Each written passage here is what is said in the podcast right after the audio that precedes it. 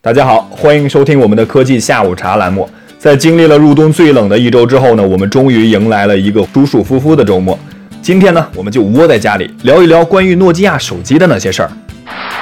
最近几天呢，有媒体再次爆出了诺基亚回归手机市场的消息，这对于很多有着特殊情怀的人来说，无疑是一个好消息。要知道，诺基亚对于很多人来说，曾经就是最好手机的代名词。诺基亚手机也被我们广泛的用作各种用途，比如说砸个核桃、垫个桌角、挡个子弹什么的。玩笑归玩笑，诺基亚手机确实曾经代表了最优秀的手机制造技术，只不过最终因为创新原因遭遇了困境，再加上微软又派去了一个埃洛普这样的木马角色，使得诺基亚手机部门呢最终不得不委身下嫁到微软，并落得一个暂时退出手机市场的结局。关于诺基亚回归手机市场，有这么一个说法是让我非常感兴趣的。那就是有人说，诺基亚回归手机市场的首款智能手机呢，将会搭载安卓与 Win 十 Mobile 两种系统。搭载安卓系统，这倒没什么可说的了，这种可能性还是很大的。毕竟诺基亚的首款平板电脑 N1 就采用了安卓系统。至于诺基亚是否会采用 Win 十 Mobile 系统，重新拥抱微软，这个说法还是很值得揣摩的。首先，我们说，诺基亚曾经为了微软倾注了自己所有的心血，在其他的手机厂商已经有声有色的用上安卓系统的时候。只有诺基亚绝无二心的全力支持 Windows Phone，而诺基亚旗下的 Lumia 系列更是凭借出色的工业设计以及优秀的拍照体验，一度占到了 WP 市场份额的百分之九十七左右，也帮助不争气的微软笼络了大批的粉丝。但是这后面的事儿呢，我们也说过了，诺基亚来了一个叫做埃洛普的人，他是微软的前高管，辞职来诺基亚呢，坐上了 CEO 的位子，在短短几年内将诺基亚带上了一条不归路啊。芬兰人民更是将其看作是植入诺基亚的木马病毒。那么，在这样的背景下，诺基亚还能否重新回到微软的怀抱呢？我们说这是有可能的。首先，做生意最终还是要向前看齐。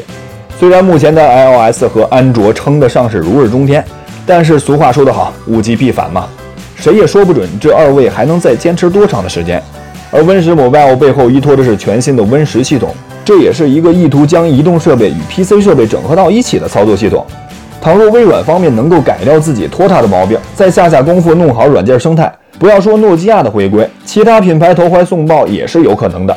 另外一方面呢，其实诺基亚手机的衰落在当时并不是一个偶然，埃洛普的出现呢，只是加速了这个过程而已，并且诺基亚的衰落对于芬兰来说，也已经证明了并非是一件坏事。很多从诺基亚脱离出去的科技团队都已经重获新生，也为芬兰经济注入了新的活力。而诺基亚保留的部分也都是自家盈利较高的核心部分，包括我们知道的黑尔地图业务。手机方面的众多专利呢，也仍然属于诺基亚，并没有卖给微软。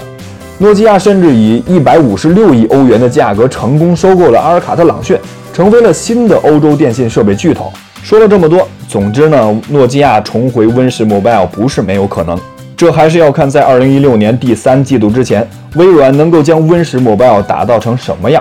说完系统，我们再来说说外观。倘若诺基亚真的回归手机市场的话，首款产品的外观会是什么样的呢？就以最近曝光的所谓诺基亚 C1 为例吧。该机采用了类似于一体式机身设计，材质呢应该会是铝镁合金，整体看上去更像是缩小版的诺基亚 N1，显得非常的简洁。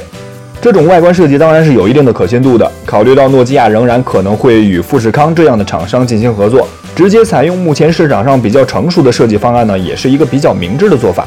这也就是为什么诺基亚 N1 平板看上去很像 iPad mini 了。其实说到底，现在就去猜测诺基亚的回归之作，显得有些为时尚早。毕竟诺基亚还有半年多的时间，好好考虑自己重新登场的方式。但是不管怎么样，现在诺基亚已经不再是那个我们熟知的诺基亚了。卖掉了自己的核心手机团队之后，它也不大可能再带来超凡脱俗的产品了。当然，好消息是，诺基亚可能会从此变得更加亲民。诺基亚 N1 平板超高的性价比就是很好的证明。此外呢，也许诺基亚确实在憋什么大招，其官方也已经有过暗示。但我们能做的也只有静静的等待了。只不过等到2016年的时候，曾经用过诺基亚手机的用户，甚至都已经人至中年了。占市场主流地位的年轻用户，还会明白诺基亚这几个字的含义吗？好了，今天的科技下午茶周末特别节目就到这儿了。也欢迎大家将自己想要听的话题以留言的形式告诉我们，又或者说有什么样的宝贵意见呢，也都可以与我们分享。最后呢，也祝大家周末能有个好心情。我们下期节目再见。